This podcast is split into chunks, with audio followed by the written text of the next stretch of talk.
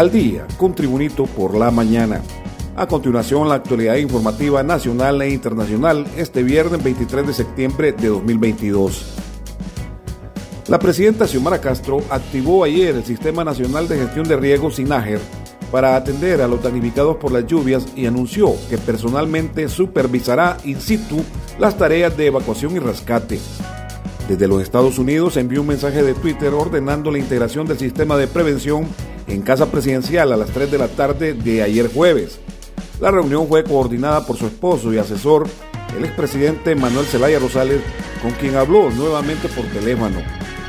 Como Zelaya puso su celular en speaker y la transmisión de los medios estaba en directo, se pudo escuchar a la mandataria Xiomara Castro pidiendo a su gabinete salir de sus escritorios para ayudar a los afectados y que estaría pendiente de cualquier información mientras llegaba hoy al país para asumir en pleno las atenciones por la emergencia.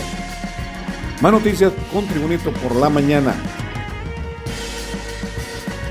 La situación es crítica, pues las lluvias no dan tregua de nada, más de escapar. Las lluvias provocadas en las últimas horas han dejado el desbordamiento de los ríos Zulúa, Chamelecón, Umuya y algunas quebradas, causando inundaciones, zonas incomunicadas y familias evacuadas en distintas zonas del territorio nacional. Más noticias con Tribunito por la mañana. A pocas semanas de deslizamientos progresivos en la zona de la colonia Guillén y el reparto en Tegucigalpa, otro importante número de casas en la Nueva Santa Rosa comenzó a derrumbarse debido a que los movimientos de suelo han avanzado hasta este sector.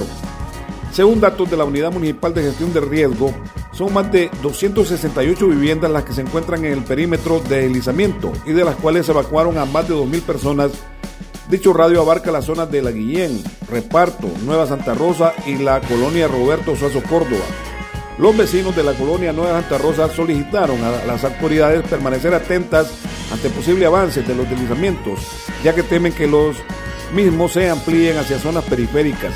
El temor de los vecinos surge debido a que numerosas viviendas se derrumbaron ayer en la zona, provocando daños parciales y totales, sobre todo en casas que quedaron semidestruidas. Más noticias con por la mañana.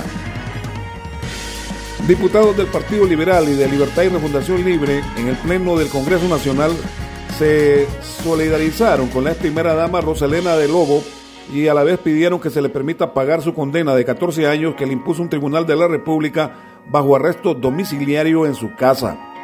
La diputada liberal Gloria Bonilla dijo, porque yo sé lo que significa ese dolor, perder un hijo, porque hace 20 años perdí a mis cinco hijos, a mi papá y a mi esposo por un imprudente conductor, y por eso pido que se le dé la oportunidad de pagar su condena bajo arresto domiciliario. Por su parte, el diputado de Libre Sergio Castellanos también se mostró solidario y compartió la petición de la diputada liberal Gloria Bonilla para con la ex primera dama Rosa Elena Bonilla de Lobo. El congresista Sergio Castellanos dijo, Hoy comparto su opinión sobre el caso de doña Rosa Elena y aquí yo no voy a ser juez para emitir un juicio, pero creo que con ella firmemente que la que llamamos justicia en este país se ha ensañado con ella y aquí no es cuestión de combate o no a la corrupción, indicó el congresista. Más noticias con Tribunito por la mañana. La Universidad Nacional Autónoma de Honduras informó este jueves que debido a la emergencia declarada por la intensidad de las lluvias que han provocado el desbordamiento de ríos y deslizamientos de tierras en carreteras, dificultando el acceso en algunos sectores de la zona noroccidental del país, se determinó suspender la prueba de actitud académica. La Universidad Nacional indicó en el comunicado que la determinación se tomó con el objetivo de salvaguardar la vida de los aspirantes y del personal docente y administrativo que colabora con el proceso de admisión. Los centros universitarios en donde se suspendió la prueba de actitud académica de la Universidad Nacional son Universidad Nacional Valle de Sula, Universidad Nacional Santa Rosa de Copán, Universidad Nacional La Ceiba, Universidad Nacional Aguán, Instituto Tecnológico Superior de Tela, Telecentro de Roatán. En los demás centros la aplicación de la prueba de actitud académica de la Universidad Nacional se realizará de acuerdo con el calendario establecido. Las autoridades refieren en el comunicado que la nueva fecha para la prueba se estará indicando con el debido tiempo de anticipación.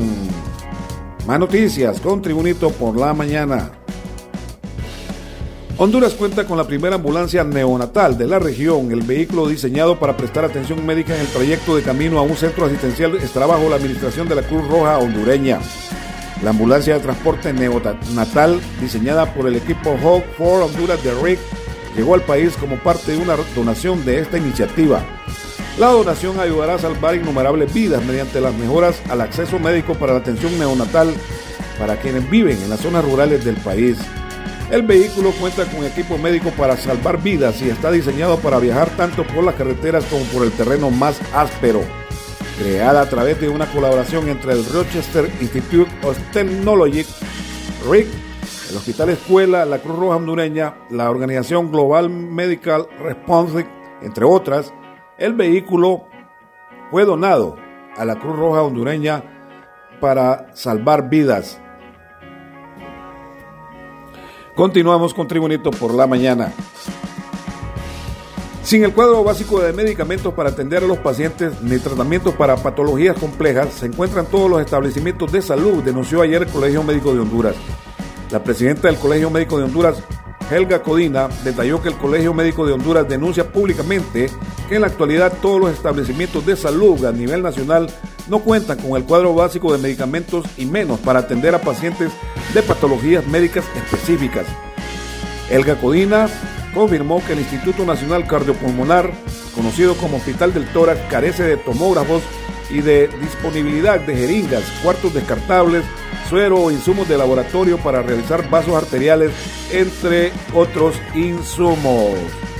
Y en las noticias internacionales, desde México se informa un grupo de 153 migrantes centroamericanos, la gran mayoría guatemaltecos que viajaban hacinados en un camión de carga en el sur de México, fueron rescatados, informaron este jueves autoridades locales.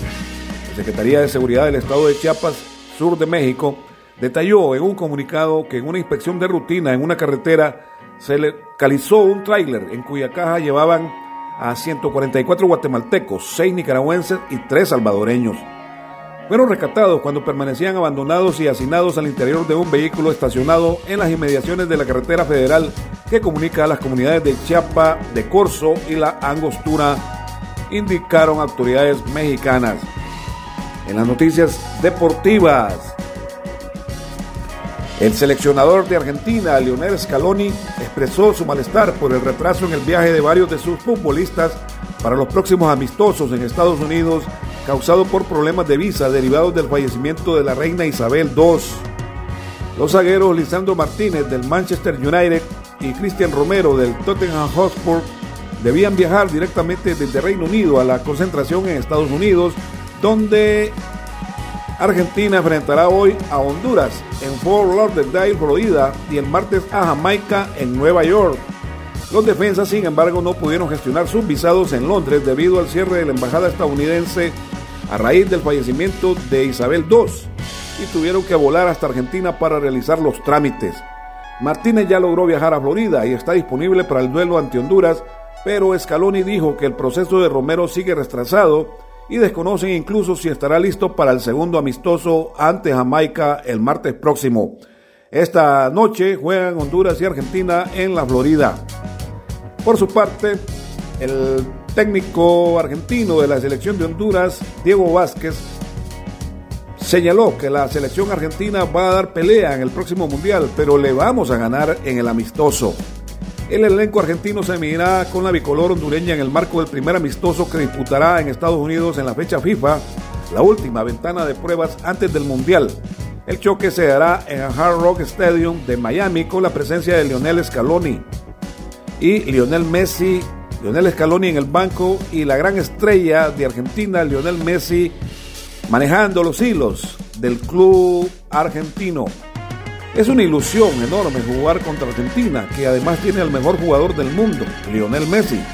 Eso nos genera un estímulo extra. Estamos muy ilusionados de poder hacer un gran partido y estar a la altura, expresó el exportero del San Martín argentino, el técnico Diego Vázquez, quien también dirigió al Club Motagua de Honduras y que ahora es el director técnico de Honduras desde mayo pasado. Este ha sido el reporte de noticias de Tribunito por la mañana de este viernes 23 de septiembre de 2022. Tribunito por la mañana te invita a estar atento a su próximo boletín informativo.